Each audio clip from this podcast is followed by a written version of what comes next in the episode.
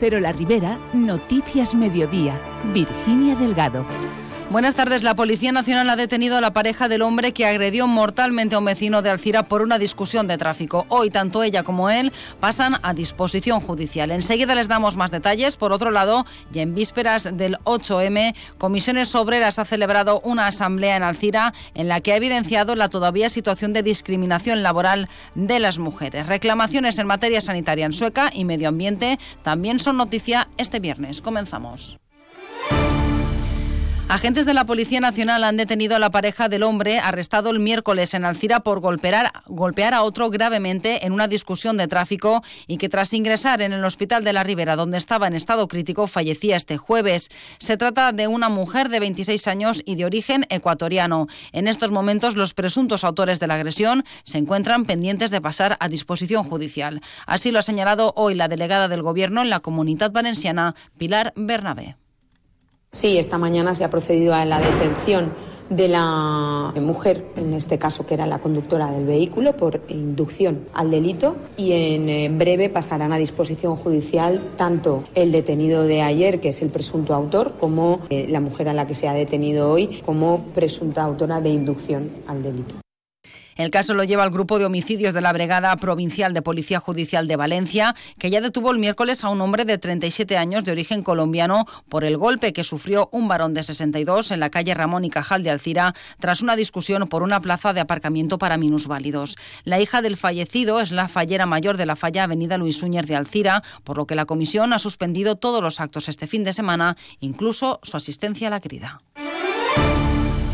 Disminuir la parcialidad o establecer un sueldo mínimo en los convenios son dos de las principales reivindicaciones que la Unión Intercomarcal Rivera Safor de Comisiones Obreras en el País Valencia ha manifestado hoy en Alzira en la asamblea celebrada para abordar la situación de discriminación laboral de las mujeres y las propuestas sindicales para avanzar en igualdad. Ana García, secretaria general de Comisiones Obreras en el País Valencia, ha denunciado que todavía a día de hoy se ofrecen jornadas parciales a las mujeres porque se las sigue creyendo las responsables de cuidar a la familia, algo que influye no solo en sus salarios, sino también en sus futuras pensiones. Sí, esta mañana se ha procedido a la detención bueno, como te vas a casar y como vas a tener hijos, ¿para qué quieres una jornada completa? Es decir, si vas a necesitar tiempo para cuidar y para mantener tu casa, y esto viene de lo que es el patriarcado. Y por lo tanto, desde Comisiones Obreras vamos a decir alto y claro, es que reivindicamos una igualdad efectiva y real.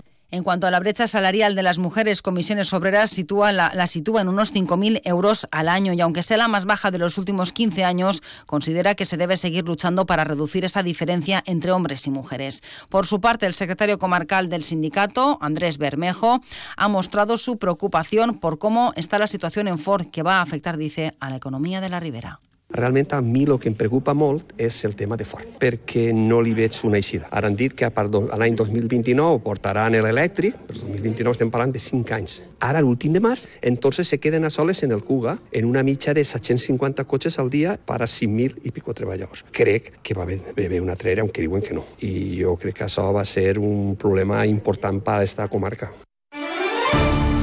El alcalde de Sueca, Dimas Vázquez, ha solicitado, sin obtener respuesta, una reunión con los responsables de la Consellería de Sanidad para conocer nuevos datos sobre el proyecto de renovación y ampliación del centro de salud. Vázquez lamenta que esta actuación, a la que se le dio una gran prioridad en la anterior legislatura, ahora parece ralentizarse. El proyecto sigue encontrándose en fase de licitación. Que la Conselleria de Sanitat deu d'actuar ja en premura per a desbloquejar administrativament aquest projecte perquè el remat és per a Sueca però també dona servei a tota la comarca i dotar econòmicament aquesta ampliació i millora perquè la salut pública en aquest cas és un dels pilars del benestar.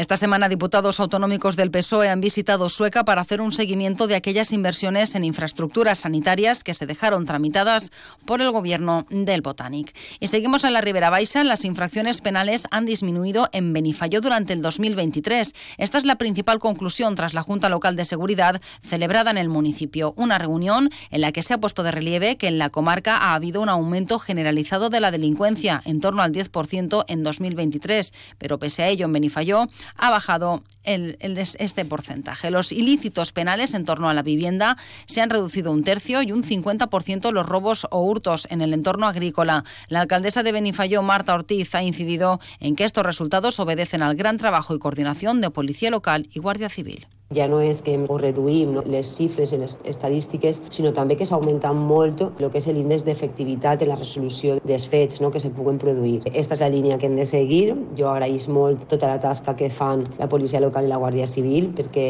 el resultat estadístic d'aquest any 2023 és fruit del seu treball i esforç, de la seva professionalitat, coordinació i implicació en Benifalló. Y nos vamos al CIRA porque la ciudad proyecta un parque fluvial comarcal en la zona en la que se está actuando con el proyecto Caña a la Caña en la ribera del Xúquer. La actuación acabará en diciembre de 2025 y creará una zona de 11.000 metros cuadrados para usos recreativos en el Hort de Redal. Así lo ha explicado el alcalde de Alcira, Alfons Domínguez. Vincular l'espai del riu en eixides en canoa o en esport aquàtic que puguen tindre després també una atracció per a que la gent pugui de fora del poble. I això pues, inclús tindre una relació en tota la resta d'activitats que s'estan fent en altres pobles, com en el Xemesí o més avall, que siga una espècie de parc fluvial comarcal. Y contarles también que Alcira celebra este domingo la fiesta del árbol junto al Anillo Verde. Se han preparado talleres y una gincana teatralizada en el Parque del Furs junto al río Júcar. El Ayuntamiento de Real empezará a cobrar este mes de marzo por el uso de la electrolinera. Hasta el momento y desde hacía un par de años las cargas eran gratuitas, pero el consistorio, ante la llegada de gente de otras poblaciones para recargar las baterías de sus coches, precisamente por ser gratis, ha optado por aplicar una tarifa. Escuchamos al alcalde de Real, Gerardo López. Entonces hi ha molta, molta gent que ve de fora a carregar el cotxe i al final és, és un cost per al municipi. Entonces anem a regular-ho. 0,35 cèntims per quilowatt, que en això l'Ajuntament no guanya diners. Eh? L'Ajuntament té que perdre diners ahí, però bueno, de moment anem a provar en aquesta tarifa. Eh? Pot vindre uno de fora, però ja vindre, per exemple, de Mislata a Posta, a enganxar-se ja no li serà rentable. Y de Real nos vamos hasta Montserrat, donde el Ayuntamiento ha aprobado en el Pleno solicitar a la Generalitat la declaración de la prueba y entrada de sus fiestas taurinas como bien de interés cultural. Carlos Martínez, concejal de Patrimonio de Montserrat ha incidido en que el objetivo es proteger esta tradición muy arraigada en el municipio. Claro, estamos nosotros aquí y está Vicente Barrera y Vox en la Generalitat, pues es mucho más fácil que que estuviera Chimo Puig con compromiso. Lo que yo pretendo con esta declaración, sobre todo, es proteger y poner de relieve la importancia que tiene esta festividad y no solo en el pueblo, es que la relevancia se extiende casi a lo largo de toda la provincia. También en Montserrat, el ayuntamiento, ante las críticas de algunos partidos de la oposición, ha querido aclarar que el consistorio cumple con el acuerdo cerrado con la Academia Valenciana de la Lengua, superando el 60% marcado de actividades culturales en valenciano al año. Y en clave política, el Grupo Municipal Compromís de Alginet celebra que el Pleno del Ayuntamiento haya aprobado la solicitud para adherirse a la red de municipios contra la violencia de género, aunque lamentan que se haya tardado tanto en hacerlo. Escuchamos a la concejal de Compromís, Clara Roig. Però no podem deixar de remarcar que arribem sis anys tard. L'equip de govern, conformat per Partit Popular i Socialistes del Xinet, ha tingut temps de sobra per a complir els requisits, però, òbviament, aquest tema no estava entre les seues prioritats. Tot i això, eh, des de Compromís estem molt contents que després de tantes reivindicacions i pregs al llarg de molts anys, el Xinet puga ser un dels pobles adherits a la xarxa. Desde el gobierno local, esta ha sido la respuesta de Carmen Rivera, concejal de Igualdad de Alginet.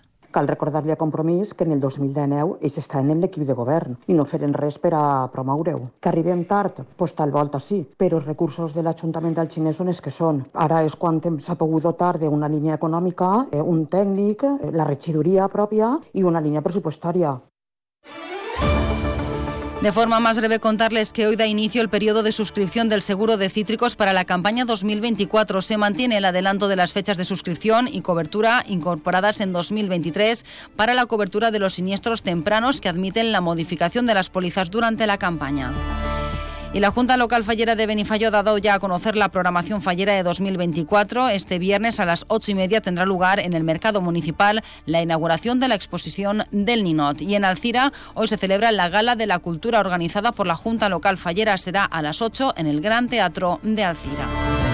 Por otro lado, en Almusafes, la Junta Local Fallera, en colaboración con el Ayuntamiento, han decidido valoradas las diferentes opciones que se celebrará la crida mañana al acabar la cabalgata fallera en el Ágora del Parque Central. Ese mismo día se realizará en Cullera la crida a las 8 en la Plaza España y en el caso de Alberic, la crida será este domingo a las 7 y desde la Plaza Joaquín Costa. Por su parte, Carlet da la bienvenida a las fallas también este sábado, eh, con una gran fiesta amenizada por la orquesta La Tribu en la Plaza Mayor. Con este apunte alcanzamos las 2 menos 10. Noticias ahora de la comunidad valenciana en Onda Cero. Disfruten del fin de semana. Buenas tardes.